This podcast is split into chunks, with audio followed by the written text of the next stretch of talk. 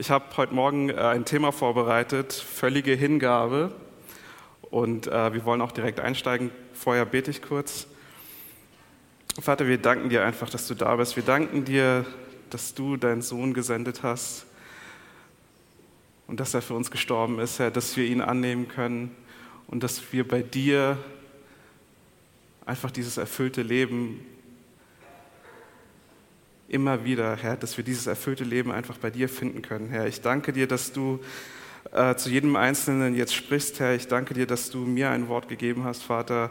Ich übergebe dir den Gottesdienst, ich gebe, gebe dir diese Predigt, Herr. Tu, was du nur tun kannst, Jesus. In deinem Namen beten wir. Amen.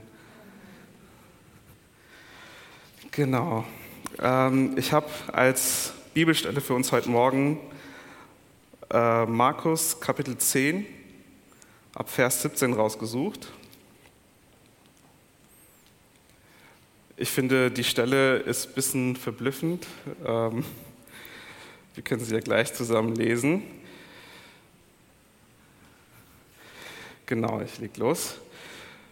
Ab, äh, ab, Vers 17. Und als er auf dem Weg hinausging, lief einer herzu, fiel vor ihm auf die Knie und fragte ihn, guter Meister, was soll ich tun, um das ewige Leben zu erben? Jesus aber sprach zu ihm, was nennst du mich gut? Niemand ist gut als Gott allein. Du kennst die Gebote, du sollst nicht Ehe brechen, du sollst nicht töten, du sollst nicht stehlen, du sollst nicht falsches Zeugnis reden, du sollst nicht rauben, du sollst deinen Vater und deine Mutter ehren. Er aber antwortete und sprach zu ihm, Meister, das alles habe ich gehalten von meiner Jugend an. Da blickte ihn Jesus an und gewann ihn lieb und sprach zu ihm, eines fehlt dir. Geh hin, verkaufe alles, was du hast, und gib es den Armen. So wirst du einen Schatz im Himmel haben. Und komm, nimm das Kreuz auf dich und folge mir nach. Er aber wurde traurig über dieses Wort und ging betrübt davon, denn er hatte viele Güter. Wenn man das so liest, ähm, für mich der erste Eindruck war, Jesus hat es irgendwie verbockt. Da war einer da, der ist mit aufrichtigem Herzen hergekommen, hat gesagt, Jesus, ich suche das ewige Leben. Kannst du mir bitte sagen, wie ich das ewige Leben finde? Und was steht am Ende? Er aber wurde traurig über dieses Wort und ging betrübt davon. Und ich muss ehrlich sagen, ich glaube, in unserer heutigen Welt, wenn, wenn jetzt jemand hier reinkommen wird und sagen wird, ich bin auf der Suche, ich bin auf der Suche nach dem ewigen Leben, kannst du mir bitte helfen, dann wäre wär das für uns die perfekte Ausgangssituation, um jemanden in Gottes Königreich einzuladen. Ja oder nein? Aber wir sehen hier, wie Jesus einfach, und nicht einfach Jesus, sondern er hat mit dem Erretter höchstpersönlich gesprochen und ist aber traurig und bedrückt davongegangen. Und das Interessante ist, wenn wir uns gleich an, ansehen, was eigentlich da in, der, in, in, dieser kleinen, in diesem kleinen Gespräch passiert ist und was das für uns bedeutet. Ähm, wir sehen in, in also die, die gleiche Geschichte, ich hole das mal ein bisschen rüber. Die gleiche Geschichte ist in Matthäus und in Lukas auch aufgezeichnet. Und, da, und, wenn wir, und wenn wir alle drei Stellen parallel uns anschauen, kriegen wir eigentlich ein echt gutes Bild von, von diesem Menschen, der da eigentlich zu Jesus kommt. Es ist in, in, ähm, in Matthäus 19 ist es, in Lukas 18 habe ich gerade eben gesagt. In allen drei Stellen steht, dass es ein reicher Mensch war. Und in Markus steht, dass er jung war. Und in Lukas steht, dass er ein Oberster war. Und wenn wir alles zusammenfügen, dann sehen wir einfach, dass es erstens, er war jung, so wie ich, obwohl ich schon 32 jetzt werde, ja. Und er war angesehen, das heißt, er hatte eine gesellschaftliche Stellung. Und, meine Frau lacht gerade, und er, ähm, er war wohlhabend, er war reich, er war, äh, er war vermögend. Und das Bild, das wir haben, ist eigentlich das, das was wir heute ähm, ich muss ehrlich sagen, wenn ich so eine Person heute sehen würde auf Instagram, YouTube, Facebook, dann würde ich der Person folgen, weil ich sehe, hey, er hat ein beneidenswertes Leben. Er hat alles, was ich eigentlich auch möchte. Ich möchte auch wohlhabend sein. Ich möchte auch angesehen sein. Und ich möchte auch jung sein. Ich bin es noch jung. Also, ja, ich bin noch jung. Auf jeden Fall kriegen wir ein, ein, ein gutes Bild von ihm. Und äh, nicht nur heute, damals war so eine Person auch beneidenswert. Er hatte alles, schon in jungen Jahren. Das heißt, er konnte das Leben genießen. Es, er konnte es echt in vollen Zügen genießen. Er musste wahrscheinlich nicht arbeiten, wenn er vermögend war. Er war angesehen, das heißt, überall, wo er hingegangen ist, ähm, zum Beispiel in Restaurants hat er direkt einen Platz bekommen. Ja, und wenn er auf den Straßen war, war, war er beliebt wahrscheinlich. Und trotzdem haben wir dann ein Bild, dass er nicht einfach nur zu Jesus kommt und fragt, ich möchte das ewige Leben, wie kann ich das erben, sondern er kommt auf Knien.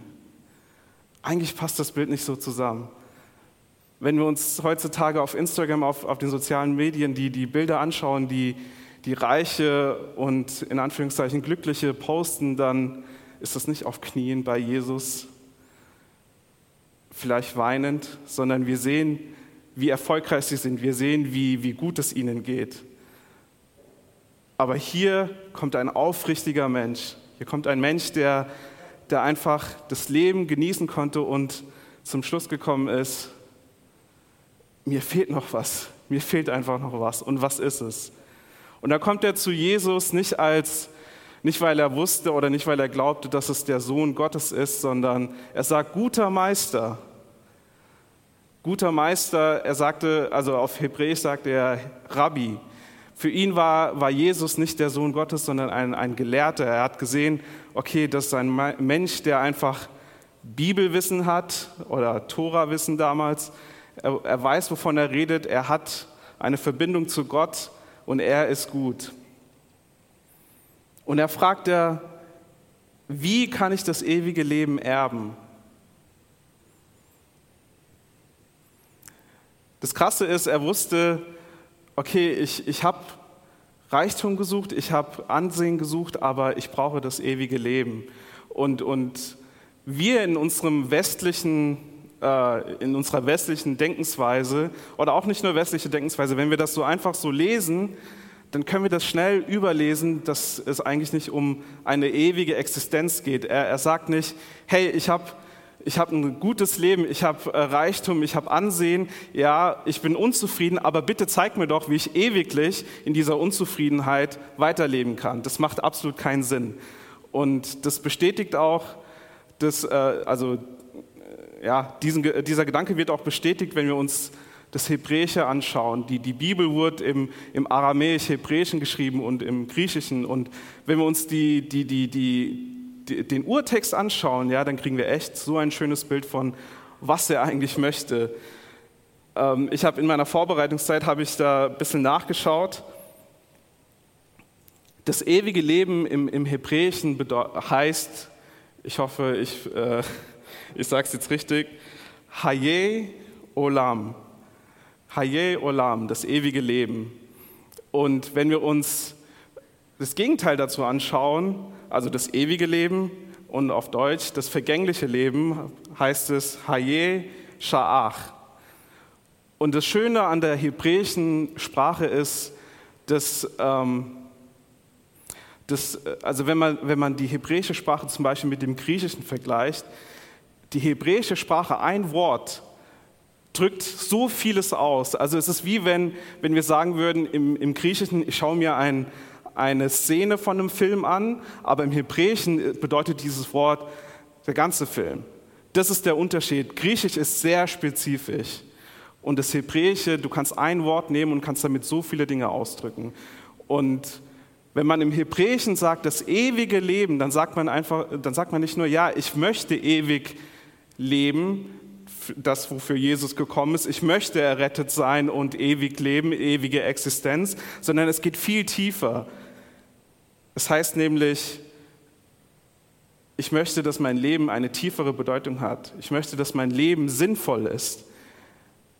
Und wenn wir uns das Gegenteil dazu angucken, das vergängliche Leben im Hebräischen, dann heißt es, ich habe ein alltägliches Leben. Vielleicht ist die Übersetzung nicht ganz richtig, also nicht ganz genau, aber es geht, ein, es geht um ein Leben, das sich so sehr auf die alltäglichen Dinge fokussiert, um, um Arbeit, um Geld verdienen, um Schlafen, um ähm, sogar Familie. Das sind alltägliche Dinge, die erleben wir jeden Tag. Und wenn man die beiden Begriffe zusammen zusammensetzt oder wenn man die Begriffe zusammen betrachtet, dann, dann sehen wir, was er eigentlich möchte. Er sagt, ich habe das alltägliche Leben, ich habe Ansehen, ich habe Vermögen, ich, hab, ich bin erfolgreich, aber ich, suche, ich bin immer noch auf der Suche nach dem ewigen Leben, nach, nach dem Sinn des Lebens. Das ist diese große philosophische Frage, sogar in unserer heutigen Zeit, auch ohne Gott. Warum bin ich hier auf der Erde? Warum lebe ich hier? Was ist mein Sinn? Und, und wir, wir sehen hier einfach eine krasse Wahrheit. Wir sehen hier, dass ein bequemes Leben ja nicht ein erfülltes Leben ist. Das, wofür, wonach wir so sehr streben, ja, wir, wir gehen in die Schule, wir überlegen uns, welche Ausbildung werde ich machen, was werde ich studieren und dann will ich ein Unternehmen aufbauen oder ich will irgendwo arbeiten und ich denke mir, ha, und dann muss ich heiraten und dann will ich Kinder und, und dann habe ich meine Familie und, und vielleicht bin ich irgendwo ja, in meinem Freundeskreis angesehen, ich habe was zu bieten und das wird mich erfüllen, aber hier ist ein Mensch, der schon in jungen Jahren das, das Vorrecht hatte, das alles auszukosten, zu genießen und zum Schluss gekommen ist, ich habe ein bequemes Leben, aber es füllt mich nicht. Was soll ich damit machen? Und dann finde ich einfach, Jesus ist sowieso genial, aber ich finde die Art und Weise, wie er Unterhaltungen führt, finde ich einfach, ich finde es abgefahren. Ähm, weil Jesus sagt jetzt quasi, also in Abvers, äh, wo war das? Abvers 19, Du kennst die Gebote. Du sollst nicht Ehe brechen, du sollst nicht töten, du sollst nicht stehlen, du sollst nicht falsches Zeugnis reden, du sollst nicht rauben, du sollst deinen Vater und deine Mutter ehren in, in dem Kontext, wir dürfen nicht vergessen, hier ist ein Jude, der zu einem Rabbi kommt und fragt, was soll ich machen? Und der Rabbi sagt einfach das, was wir eigentlich erwarten würden von jedem Rabbi, hältst du die Gebote ein? Du siehst, dass dein, dass dein alltägliches Leben dich nicht erfüllt. Was ist mit Religion? Gehst du deinen religiösen Aktivitäten, deiner Tradition, das, was du machen sollst, das, was Gott dir gesagt hat, gehst du dem nach? Und er antwortet, ja, na klar, schon immer. Ich bin nicht so ein, ich übersetze das auf, in unsere äh, heutige Zeit, ich bin nicht so ein Christ, der, der vielleicht mal schlechte Tage hat und da kurz sündigt, hier kurz sündigt und dann, und dann wieder zurückkommt und dann ist alles gut. Nein, ich bin ein Christ, der von Anfang an alle Gebote einhält, immer alles tut. Ich komme sonntags in die Church, in die Gemeinde, aber ich komme auch ins Gebet am Dienstag, ich komme auch zu Felsenfest freitags und dann lese ich auch noch jeden Tag Bibel und nicht nur ein Kapitel, sondern drei, vier, fünf. Und dann bete ich auch noch. Und dann spende ich ab und zu mal. Und trotzdem stehe ich hier und ich habe kein Feuer, ich habe ich hab ein Verlangen nach mehr, irgendetwas fehlt mir, was fehlt mir? Was ist es? Und es ist, ich finde es, warum ich vorhin gesagt habe, dass es abgefahren ist, wie Jesus antwortet. Er sagt quasi, okay, du hast das alltägliche Leben, du hast Reichtum, das hast du alles ausprobiert. Aber was ist mit Religion? Ist das vielleicht eine Lösung? Und er sagt, ich habe gedacht, es ist die Lösung. Ich habe das von Anfang an alles eingehalten, aber trotzdem stehe ich hier. Und das ist eine krasse Wahrheit für uns Christen. Ich gehe mal davon aus, dass viele hier, die, die Mehrzahl hier im Raum errettet sein wird. Wir können auf die Straßen gehen, wir können, wir können das Evangelium predigen, wir können, wir können Seelen für, für Gottes Königreich gewinnen. Wir können hier dienen, wir können singen, wir können spielen, wir können ähm, in der Administration arbeiten, wir können so vieles tun. Es gibt so viele gute, gute Dinge, gute Aktivitäten, gute religiöse Aktivitäten. Und ich meine religiös nicht, nicht negativ. Ja, ich, ich meine es echt gut. Es sind gute Dinge. Aber uns wird immer noch was fehlen. Ich muss sagen, bei mir persönlich war das so. Ich, ich durfte schon seitdem ich elf, äh, sogar zehn, zehn, elf, zwölf so, seit, seit diesem Alter durfte ich schon in, in der Gemeinde dienen. Ich war immer irgendwie beschäftigt in der Gemeinde. Ich war ein Musiker. Ich habe ähm, dadurch, dass wir in der amerikanischen Gemeinde waren, habe ich viel bei der Übersetzung geholfen, äh, bei administrati äh, administrativen Dingen.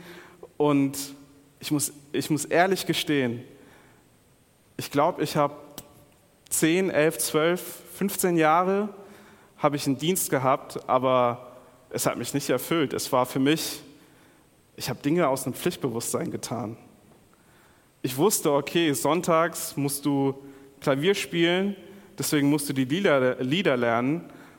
Und es war toll, es war echt toll, einfach mit der Band zu spielen und, und die Momente, wir hatten tolle Momente in Anbetung, wir hatten Momente in, in, in Gottes Gegenwart. Und Menschen wurden erfüllt von seiner Gegenwart. Der Heilige Geist ist gekommen. Wir haben so viele schöne Dinge erlebt, aber es hat was gefehlt. Und das Krasse ist, ich habe es in der Zeit eigentlich nicht mal gemerkt, dass was gefehlt hat. Ich war so von, ich war so von, von, von, von, äh, ja, von religiösen Dingen, war ich so eingenommen, wie, wie eine Droge, kann man sagen, dass ich gar nicht gemerkt habe, es, es fehlt mir was. Und ich finde das erschreckend. Ich finde das erschreckend, dass wir, dass, wir die, dass wir so viele religiöse Dinge tun können, aber nicht erfüllt sind. Und es ist ein großer Unterschied zwischen, tue ich etwas, um, um wirklich Gott nahe zu kommen, oder tue ich etwas, um mein Gewissen zu beruhigen. Weil ich so oft schon gesagt bekommen habe, du sollst die Bibel lesen, du sollst beten, du sollst da, da, da, da, da. Du kannst es ausfüllen mit dem, was, was, du, was du kennst. Ich soll in der Gemeinde vielleicht ab und zu den Kinderdienst machen, putzen. Oder auf der, wirklich auf der ganz grundlegendsten Ebene, ich soll jeden Sonntag einfach ins GLC kommen. Und trotzdem kannst du jeden Sonntag herkommen, jahrelang und rausgehen und du wirst merken, es fehlt dir einfach immer noch was. Und das ist, das ist dieser junge, erfolgreiche, angesehene Mensch, der, der zu Jesus kommt und sagt, ich habe das alles gemacht, ich habe Religion ausprobiert, aber es fehlt mir noch was. Und Jesus antwortet, ja, es fehlt dir was. Eines fehlt dir. Ab Vers 21. Geh hin, verkaufe alles, was du hast, und gib es den Armen. So wirst du einen Schatz im Himmel haben. Geh hin, verkaufe alles, was du hast, und gib es den Armen. Wenn wir es uns einfach machen wollen, ihr habt es gehört, geht hin, verkauft alles und dann passt es. Nein, so ist es natürlich nicht. Jesus hat, ich finde auch wieder, ich finde es so schön, wie, er, wie Jesus das macht, wie, wie Jesus dieses Gespräch eigentlich leitet. Und er, er, er sieht, wo die Wunde ist und er greift da direkt rein.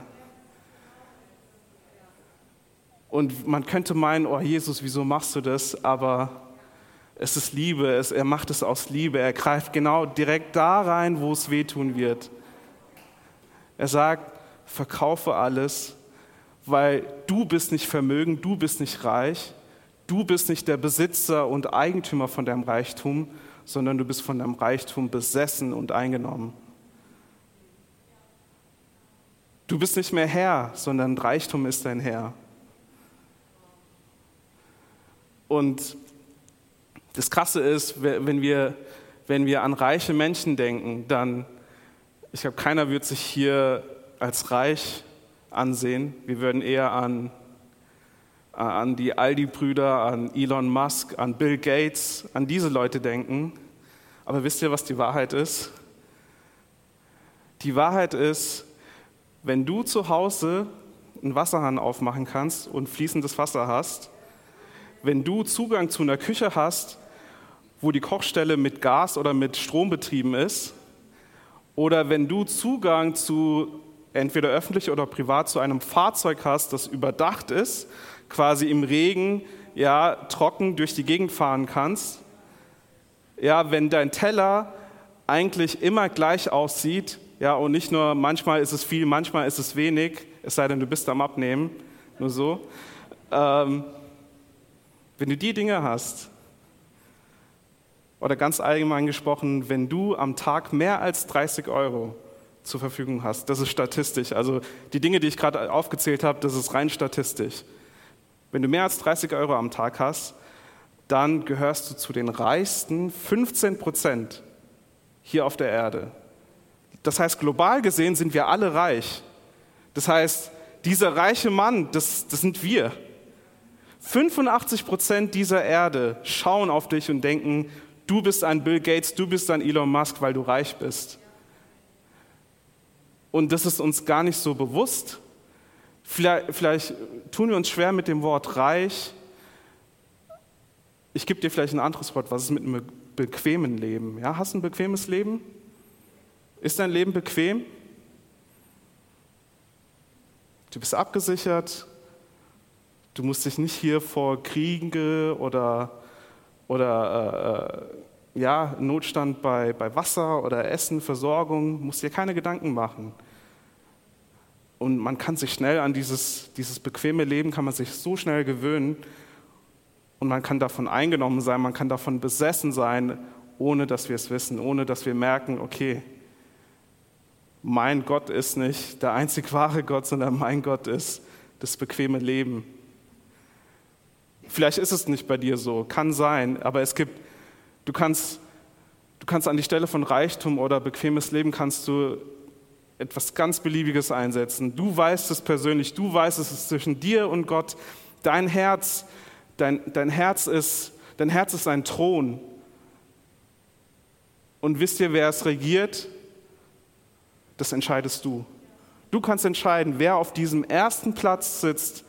Ist es dein bequemes Leben? Ist es vielleicht deine, das hört sich hart an, ist es deine Familie? Sind es deine Kinder, dass du deine Kinder so sehr vergötterst, dass dein Leben sich nur um deine Kinder dreht? Was eigentlich an sich gut ist, aber wenn es überhand nimmt, dann ist es schlecht. Genauso wie mit Geld, genauso wie mit Reichtum. Reichtum ist was Gutes. Sonst hätte Gott gesagt, werde nicht reich. Aber du kannst die Bibel durchlesen, das hat er nirgendwo gesagt. Reichtum ist schlecht, wenn, es, wenn du davon besessen bist, wenn, es, wenn dein Leben sich nur noch um das Alltägliche dreht, das vergängliche Leben. Wenn das dein Lebensfokus ist. Deswegen, der, der Mann, der gekommen ist, der war aufrichtig, der war ehrlich zu sich selbst. Und ich kann das nicht für dich sein, das kannst nur du. Du weißt es. Und ich muss zugeben, das ist eine, das ist eine schmerzhafte Erfahrung. Wenn du, egal ob du jetzt neu im Glauben bist oder schon so lange im Glauben bist, wenn du irgendwann aufwachst und merkst, oh je, wer sitzt da auf dem Thron? Was ist passiert? was, was hat mein Lebensmittelpunkt eingenommen? Wer oder was hat mein Lebensmittel äh, eingenommen? Unter diesem Wer kannst du so viele Leute setzen. Sind es deine Freunde? Sind's, ist es dein Vorgesetzter vielleicht, dem du, den du so sehr ähm, äh, ähm, pleasen, äh, äh, ja, gefallen möchtest? Danke. Oder ist es sogar deine Frau? Ist es dein Mann? Es ist krass, sogar das können wir zu einem ungesunden Maß so, so aus, äh, ausnutzen, dass es einfach, obwohl Liebe was Schönes ist, Beziehung was Schönes ist, können wir unsere Beziehung vergöttern und dann wird es was Schlechtes. Und es ist nicht, es ist an sich aber eine gute Sache und oder sogar Religiosität. Wie viele Menschen gibt es, die wirklich meinen, dass sie, wenn sie jeden, oder jeden Sonntag in die Kirche kommen, wenn sie beten, wenn sie Bibel lesen, dass das sie erfüllen wird. So wie ein bequemes Leben dich nicht erfüllen wird, wird ein religiöses Leben dich auch nicht erfüllen.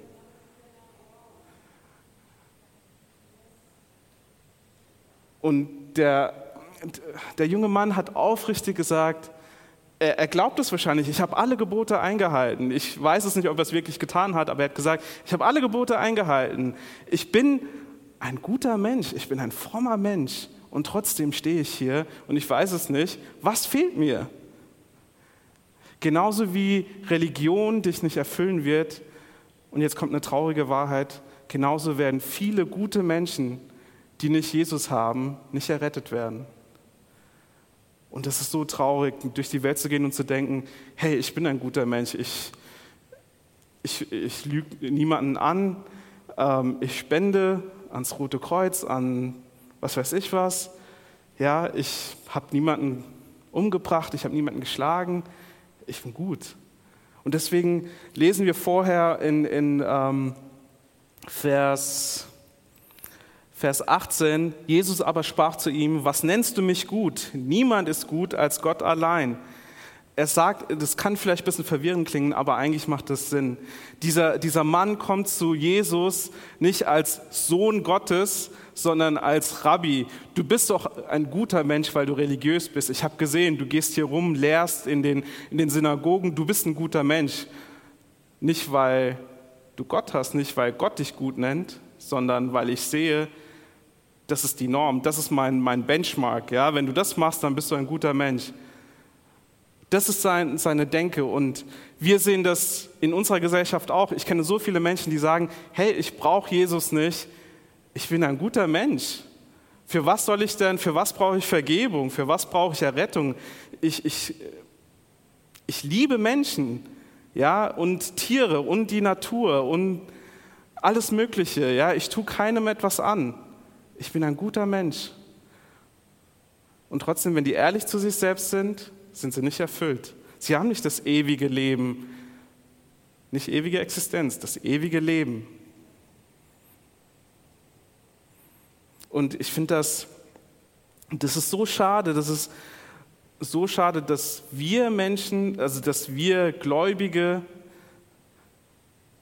meinen, okay, Religion kann uns vielleicht erfüllen und dass genauso Leute, die nicht errettet sind, denken, dass nur weil sie gut sind, passt es, das wird mich erfüllen.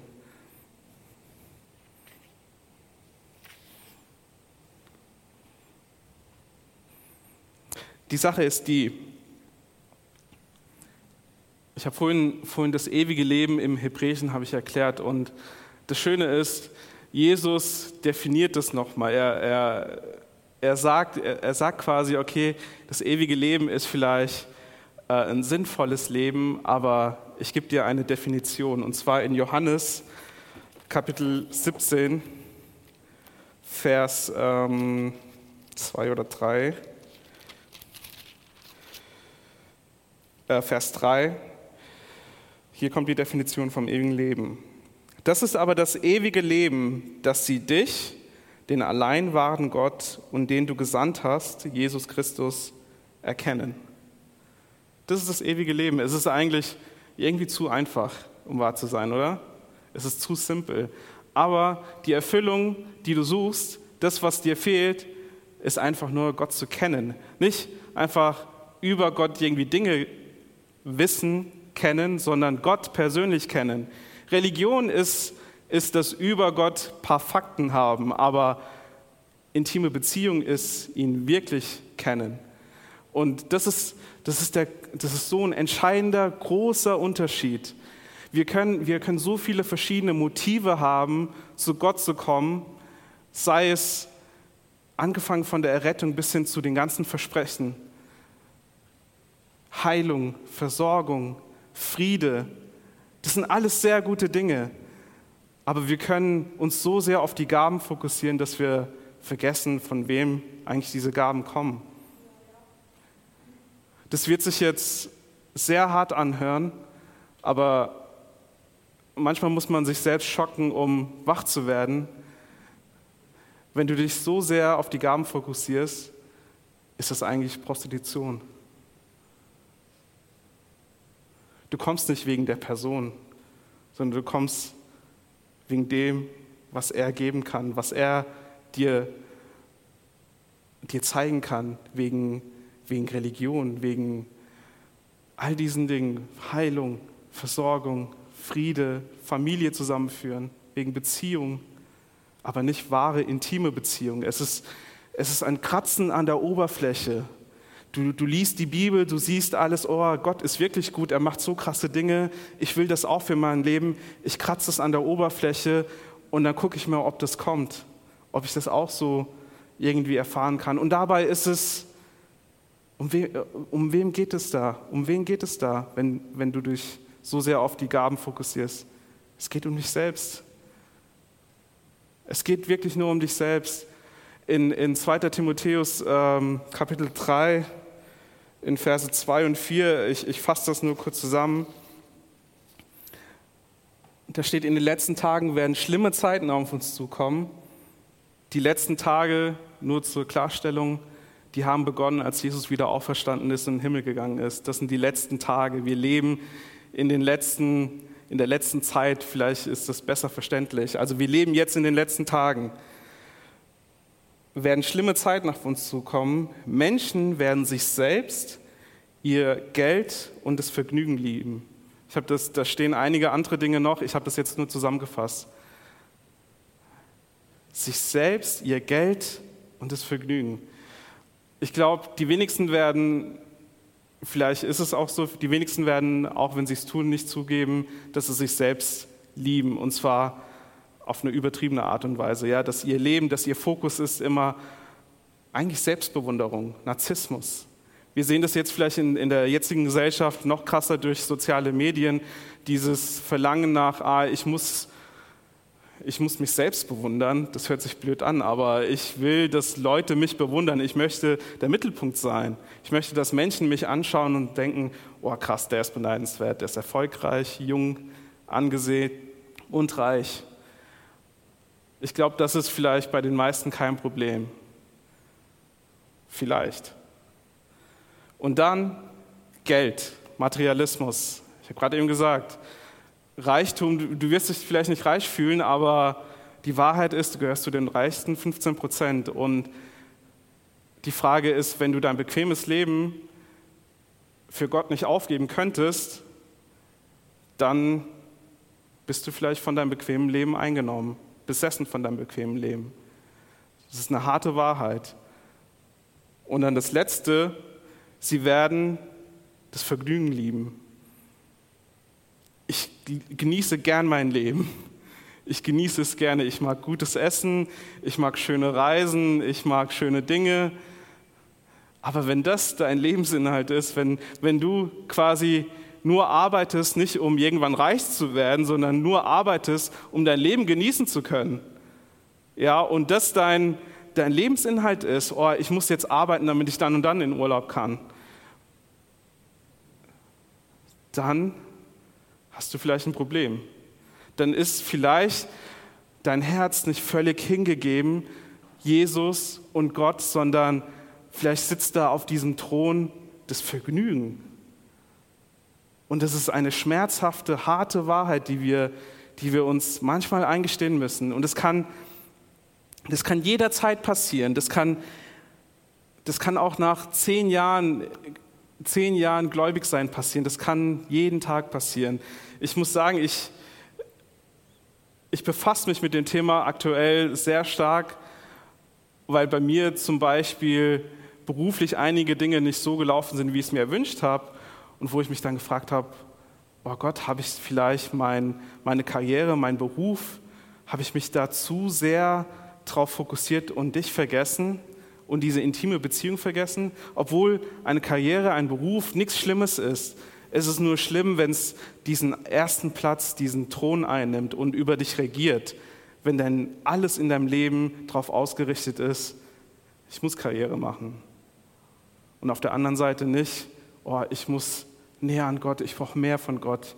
Gott, ich möchte dich einfach nur kennen. Ich möchte von Angesicht zu Angesicht mit dir reden. Und wir können uns da schnell ähm, wir können uns da schnell sehr, sehr schnell selbst veräppeln. Wir können, das sind ja alles gute Dinge und dann können wir meinen, es ist doch aber was Gutes. Es ist doch was Gutes, wenn ich Zeit mit meiner Frau bringe. Es ist doch gut, wenn ich Zeit mit meinen Kindern verbringe. Ja, ist es. Aber in, in Sprüche äh, 4, 23 steht, bewahre, behüte dein Herz über alles. Es ist konstant. Es ist konstant. Jeden Tag müssen wir auf unser Herz schauen und fragen, wer sitzt da gerade? Bin ich das? Der mit Selbstbewunderung, ist es mein Geld, Materialismus, ist es mein Vergnügen?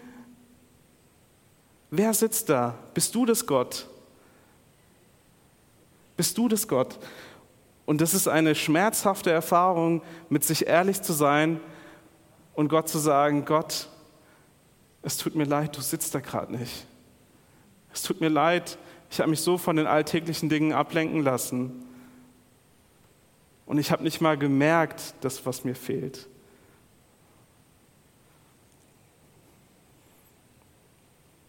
Ihr könnt, ihr könnt euch, während ich rede, könnt ihr euch Gedanken machen, was ist das? Was ist diese eine Sache?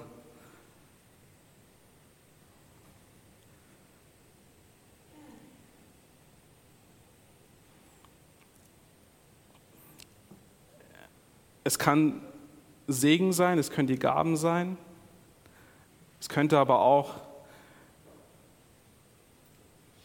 es könnte sein, dass du für irgendwas so lange gebetet hast und es nicht in Erfüllung gegangen ist und dass das jetzt auf dem Thron sitzt und sagt, Gott, du hast dein Versprechen nicht erfüllt, deswegen hast du nicht meinen Platz, deswegen hast du nicht mein Herz.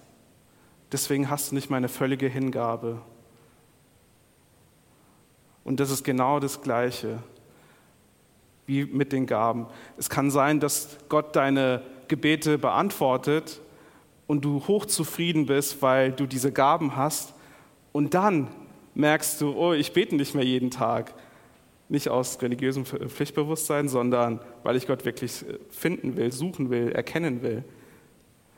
Und das ist auch eine bittere Wahrheit, dass wenn in unserem Leben alles gut läuft, wenn unser Alltagsleben einfach friedvoll ist, alles gut ist, keine Probleme, Gebete wurden erhört, dann geht unser Verlangen nach Gott einfach runter. Und das ist schlimm. Ich, ich sehe das manchmal bei mir und ich denke mir, oh je, Gott, du hast mich gesegnet. Und wo ist mein Herz? Mein Herz ist gerade beim Segen und nicht bei dir. Ich lasse mich ablenken von deinen Gaben. Und das ist für mich persönlich ist es schockierend zu sehen, wie, wie, wie schnell das auch gehen kann und wie einfach das gehen kann, wenn man nicht aufpasst, wenn man nicht sein Herz behütet, wenn man nicht sein Herz bewahrt. Jesus hat zu den Menschen spezifisch gesagt, verkauf alles und gib alles den Armen und du weißt, was es bei dir ist. Aber er hat es auch ein bisschen verallgemeinert, wenn wir den zweiten Teil von Vers, ähm, von Vers 21 sehen. Nimm das Kreuz auf dich und folge mir nach. Nimm das Kreuz auf dich und folge mir nach. Dieses Kreuz ist ein Symbol für völlige Hingabe. Wir kennen das Kreuz. Wir wissen, dass Jesus ans Kreuz gegangen ist und sein Leben gegeben hat. Warum? Damit wir errettet werden. Und wir sehen in, in Johannes 3,16 steht, so sehr hat Gott uns geliebt, dass er seinen einzigen Sohn gab. Er hat was gegeben. Und in äh, Johannes 15,3 steht, äh, ich lese es vor, aus Liebe hat Jesus sein Leben am Kreuz hingegeben. Aus Liebe hat Jesus sein Leben am Kreuz hingegeben. Aus Liebe hat Gott seinen einzigen Sohn gegeben. Aus Liebe völlig hingegeben. Aus Liebe völlig am Kreuz sein Leben hingegeben. Wir kennen das Muster und das Schöne ist, ich komme wieder mit der hebräischen Sprache, Liebe heißt im Hebräischen Ahava. Das bedeutet Liebe. Und geben bedeutet auf Hebräisch Ahav. Das heißt, das Grundwort von Liebe ist geben im Hebräischen. Liebe ist kein Gefühl, Liebe ist nicht etwas Emotionales, etwas, was einfach kommt, etwas, was Schmetterlinge im Bauch und, und verliebt sein und was, ja, was rein auf der Gefühlsebene passiert. Im Hebräischen passiert Liebe im, also im aktiven Leben. Es ist etwas Aktives. Liebe ist Geben. Geben ist Liebe. Liebe ist Geben. Und das ist, das ist eine, ähm, ich finde, das ist eine schöne Definition, weil wenn du dich fragst, liebst du jemanden, kannst du die Gegenfrage stellen oder um, um rauszufinden, ob du wirklich jemanden liebst, würde ich für die Person alles geben. Und wenn du es wirklich tun würdest, dann hast du deine Antwort, da ist Liebe. Und genauso ist es bei Gott. Wenn du Gott alles völlig hingeben kannst, dann liebst du ihn. Und wenn du es nicht tun kannst, das Tolle ist, du musst nicht, du, du darfst authentisch sein bei Gott. Du musst nicht irgendwie Gefühle dir erarbeiten oder so, ja. Und weil wir jetzt gerade gelernt haben, dass Liebe was Aktives ist, kannst du aktiv die Dinge tun, die ein, ein Mensch tut, wenn er liebt. Du kannst Gott alles hingeben. Das heißt, du kannst, du kannst schon anfangen, auch wenn du Gott nicht liebst, ihm alles hinzugeben, ja, weil du weißt, ich muss das tun, weil auf der anderen Seite erwartet mich ein nicht erfülltes Leben. Du kommst und gibst Gott alles hin und dann merkst du, okay, ich gebe mein alles, es kommt die Erfüllung und es ist Liebe da. Und wir, wir können Gott nur lieben, wir müssen, wir müssen ja uns nicht für ihn entscheiden, weil er, weil Gott da oben sitzt und sagt, so lieb mich jetzt, sondern Gott hat den ersten Schritt gemacht. Er hat uns so sehr geliebt, dass er seinen einzigen Sohn gegeben hat. Er hat uns, und der Sohn hat uns so sehr geliebt, dass er sein Leben hingegeben hat. Er hat sein Leben gelassen, obwohl er uns nicht im Einzelnen kannte. Jesus auf, hier auf der Erde kannte uns nicht. Er hat sein Leben im Voraus gegeben. Er ist in Vorleistung gegangen. Versteht mich nicht falsch, es geht nicht um Leistung und, und Gegenleistung, sondern hier im Raum steht diese unfassbar große Liebe, die angenommen werden muss, aber auch erwidert werden muss. Wir kennen das in Filmen, wie, wie traurig sind wir, wenn in, in romantischen Filmen, wenn, wenn jemand liebt, aber diese Liebe nicht erwidert wird. Das zerbricht uns das Herz. Und genauso ist es hier auf der Erde, genauso ist es auf der Welt, in deinem Leben. Gott hat uns so sehr geliebt, er hat alles hingegeben. Er hat alles hingegeben, er hat seinen einzigen Sohn hingegeben. Das, was er von Abraham verlangt hat, als er Isaak auf, äh, aufopfern sollte, hat Gott selbst gemacht mit Jesus. Und er sagt, was ist mit dir? Erwiderst du meine Liebe? Wo ist die völlige Hingabe? Kommt sie? Und er wird, sich nicht, er wird nicht diesen Platz einnehmen. Der, der, der junge reiche Mann fragt, wie kann ich das ewige Leben erben? Aber Hingabe, kann, Liebe kannst du nicht erben. Du kannst diese Erfüllung kannst du nicht erben, sondern es fängt damit an, dass du etwas hingibst. Du musst dein Herz Gott völlig hingeben. Sonst wird dich nichts erfüllen. Kein bequemes Leben, nicht Religion, nicht, dass du hierher kommst. Und ich möchte euch das eindringlich sagen. Gott möchte alles. Er möchte alles. Er ist nicht egoistisch. Er weiß, dass es das Beste für uns ist, wenn wir ihm alles geben.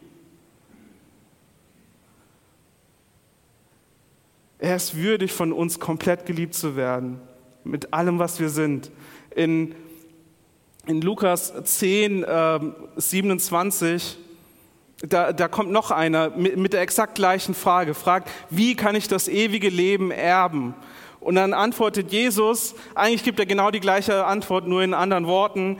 Du sollst den Herrn, deinen Gott, lieben mit deinem ganzen Herzen, mit deiner ganzen Seele und mit deinem ganzen Denken. Im Alten Testament steht noch mit ganzer Kraft. Jesus hat hier ein Gebot aus dem Alten Testament zitiert. Bei dem jungen reichen Mann sagt Jesus, nimm dein Kreuz auf dich und folge mir nach. Und bei dem anderen sagt er, du sollst Gott mit deinem, mit deinem ganzen, ähm, sorry, mit deinem ganzen Herzen, mit deiner ganzen Seele, mit deinem ganzen Denken, mit deiner ganzen Kraft lieben. Einmal sagt er, gib alles, gib dein Reichtum auf. Und, und das andere Mal sagt er, lieb ihn von ganzem Herzen. Das ist ein und dasselbe. Wir können wir können durch die Welt gehen, wir können durch unseren, durch unseren Alltag gehen und sagen, ich liebe Gott, ich liebe Jesus. Aber wo ist die Frucht? Sieht man das wirklich? Sieht man, dass du Gott liebst? Sei ehrlich zu dir selbst. Wer sitzt auf diesem Thron? Wer sitzt auf diesem Thron von deinem Herzen? Wer hat die erste Stelle? Wer hat die oberste Priorität in deinem Leben? Ist es wirklich Gott? Das ist eine, eine harte Wahrheit, die ich auch vor Jahren hatte ich eine Phase, wo ich, wenn, wenn in, in Anbetungsliedern, wenn, wenn da gesungen wurde, Jesus, wir lieben dich, ich konnte es nicht singen. Weil ich wusste, Jesus, du hast nicht meine oberste Priorität. Du bist nicht mein Ein und alles. Ich habe das hinterfragt, Gott, liebe ich dich wirklich? Ich sehe es nicht in meinem Leben. Ich gebe dir nicht mein Alles. Und das ist so schmerzhaft zu wissen, Gott, du hast mich zuerst geliebt, aber ich erwidere diese Liebe gerade nicht. Sondern ich gebe mich zufrieden mit, mit den alltäglichen Dingen. Ich gebe mich zufrieden mit Religion. Gott steht echt vor uns. Er, sagt, willst du mir dein Herz ganz geben? Darf ich wirklich diese, diesen ersten Platz einnehmen bei dir? Jesus ist nicht nur gekommen, um uns zu erretten, sondern dass wir Gott jetzt schon kennen, dass wir Jesus, dass wir Gott, dass wir sie jetzt schon intim kennen. Eine intime Beziehung. Es geht nicht nur um seine Gaben, es geht nicht nur um, um, um ja, als heilig angesehen zu werden. Es geht nicht um als fromm angesehen zu werden, sondern es geht darum, wirklich, dass wir diese Liebe komplett erwidern. Er ist mit Liebe in Vorleistung gegangen und wir können es nur mit Liebe, mit voller Hingabe beantworten. Und wenn zwei lieben, sich gegenseitig lieben, dann gibt es nichts Schöneres.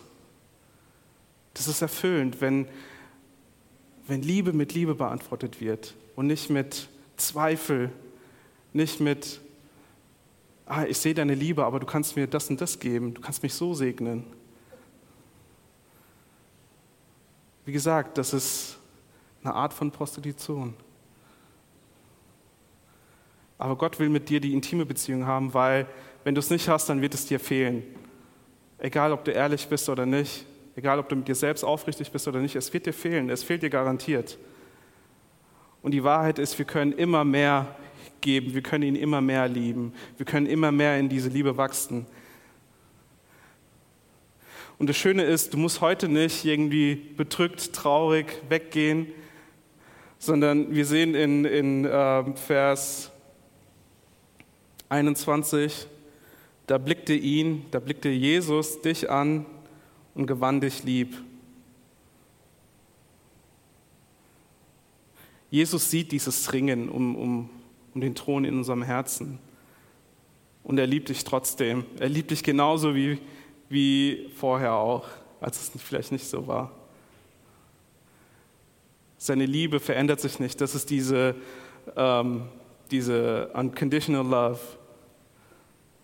Er liebt dich komplett. Und er sieht deinen dein Kampf, er sieht deinen inneren Kampf, er sieht deinen Schmerz. Und er sagt, ich liebe dich immer noch. Ich liebe dich, bitte komm zu mir. Bitte gib mir alles. Denn nur so wirst du erfüllt werden. Es wird dich, es wird dich was kosten. Völlige Hingabe ist ein Opfer, es wird dich auf jeden Fall was kosten.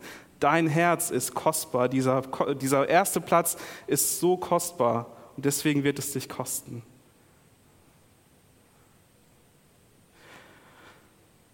Während die Band gleich spielt, möchte ich euch einfach kurz die Gelegenheit geben, einfach in euch einzukehren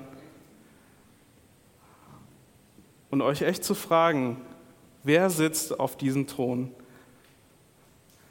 Diesen Platz kannst nur du vergeben, sonst keiner. Das ist dein Anrecht, das ist dein Herz. Gott wird nicht kommen und diesen Platz einnehmen, wenn du, wenn du es ihm nicht gibst. Du musst es ihm geben. Das Schöne ist, Jesus sagt nicht, ich, du musst alles hingeben, dann bist du errettet, sondern wir haben die letzten Wochen haben wir gelernt von Pastor John, Er ist gnädig mit uns. Er hat uns gerecht gesprochen, als er ans Kreuz gegangen ist und sein Blut vergossen hat für all unsere Schuld.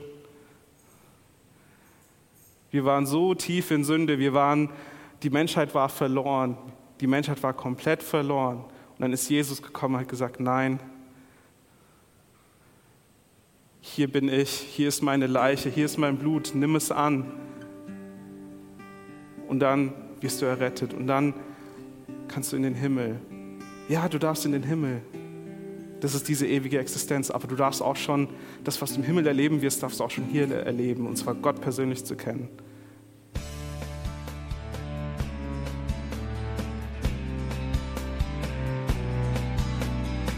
Liebe Zuhörer, das war ein Ausschnitt eines Gottesdienstes hier im Gospel Life Center.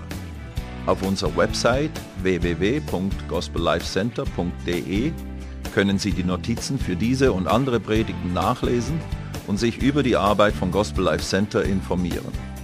Wir wünschen Ihnen Gottes Segen.